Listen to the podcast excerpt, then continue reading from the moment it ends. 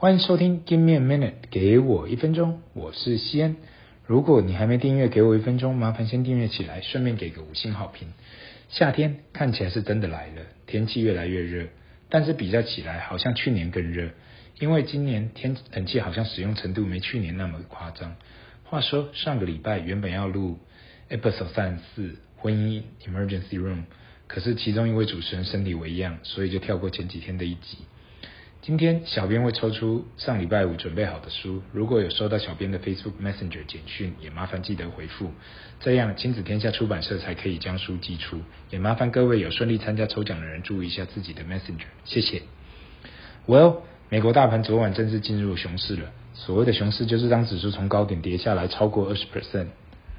昨晚的大跌应该就是反映上礼拜五看到美国公布五月消费者指数在八点六个 percent。那时候大概就有个想法，看起来这通货膨胀要打下来不简单了。大部分的原因都是因为食物、汽油跟房地产的涨价，导致这些消费者指数下不来。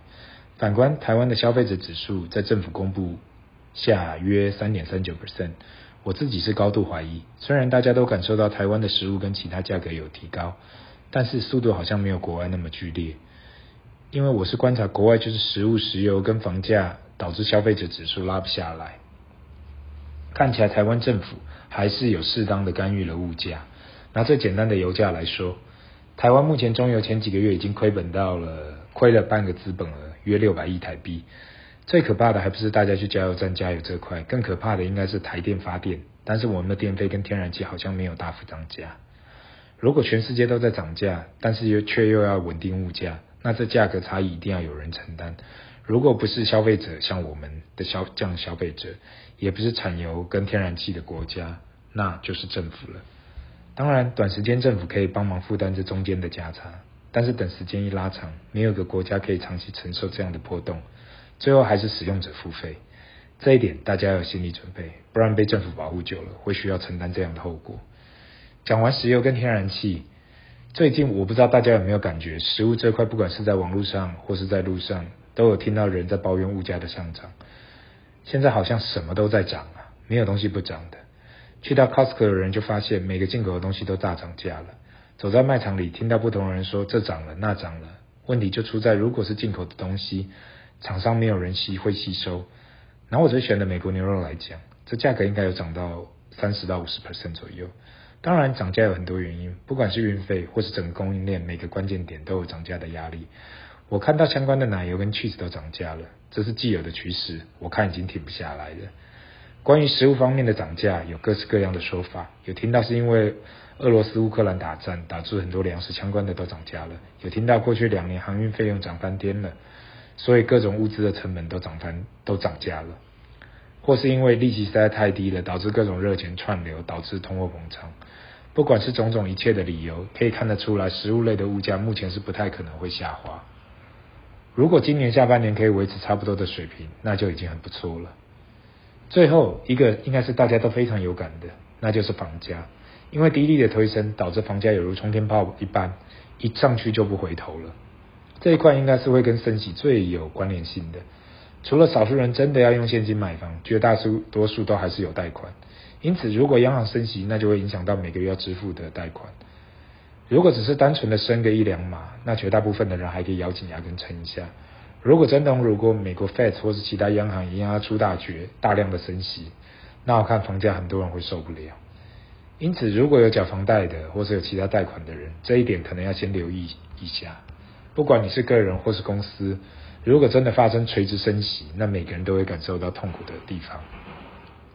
现在我觉得央行有一个很大的问题。那就是如果通货膨胀来自于过多的资金在外面，那升息把钱收回来就解决了。如果成本的增加是在于外在的因素，长期疫情、供应链不完整、战争这些会增加成本的事，那就不是单单靠升息就可以把通货膨胀打下来的。今天这集我只是想要点出一个问题点，那就是请大家要注意一下升息的动作。如果有读过经济学的人就知道，经济循环当央行开始有升息的动作，代表经济已过热。问题是过去都是慢慢的升，很少有说一年或两年内要一次到位。如果你要问我到底今年或是明年央行准备升息多少，我只能说我不知道。外面很多总经大神会估给你一个数字，我自己总是对于预估保持保守。我们都没有水晶球，如果真的知道利息或总经未来的数字，大家早就发了。绝大部分的这些数字，还是来自于事后诸葛。所谓的预测，也只是闭着眼睛去猜一个可能的数字。我们能够做的，只能去避开现在可看到的问题。回归到刚刚所讲的贷款利率或是借贷利率，如果你是在有使用杠杆，或是可能在呃可能要在这个现在的时间好好评估一下自己的还款能力。毕竟短时间内这成本会瞬间拉起来。当然，如果你没有任何的借款，其实对你最大的影响，最多就是也许一两年后进入经济经济进入衰退，那就只能拉紧裤带，把自己的工作跟事业做好，撑过去就赢了。过去二十年里，也经历过了经济循环，看过很多人跟公司因为缴不出贷款，不是房子被拍卖掉了，或是公司垮了被迫收起来。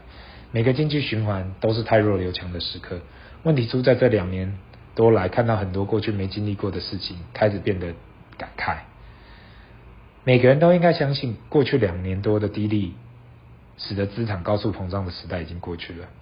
最近很少听到少年股神跟币圈仔在那里呛声，新创圈的朋友也应该开始感觉到需要马上创造正现金流了。时代不同，只好有不同的做法。如果认为那些资产会不停的往上，可能忘了原来资经济会修正的。长期来讲都是往上，但是短期就是有波动跟修正。利率就是来带动经济次。来带动调整经济的工具。另外一点，大家可以注意的是，就是经济过热时，公司手上那个都没有库存，但是开始降温的时候，手上就开始库存，或是库存去化能力变慢了。这样的另外一个指标，大家多少也可以注意一下。当你下一次看到新闻上讲的利率，千万不要以为这跟你无关，因为这是政府货币政策主要的一个工具，也可以影响整体经济的一环。如果你对这节目或是任何话题有兴趣，不妨留言，不要忘了按赞及分享，记得订阅 Give me a minute，给我一分钟，我们下次见，拜。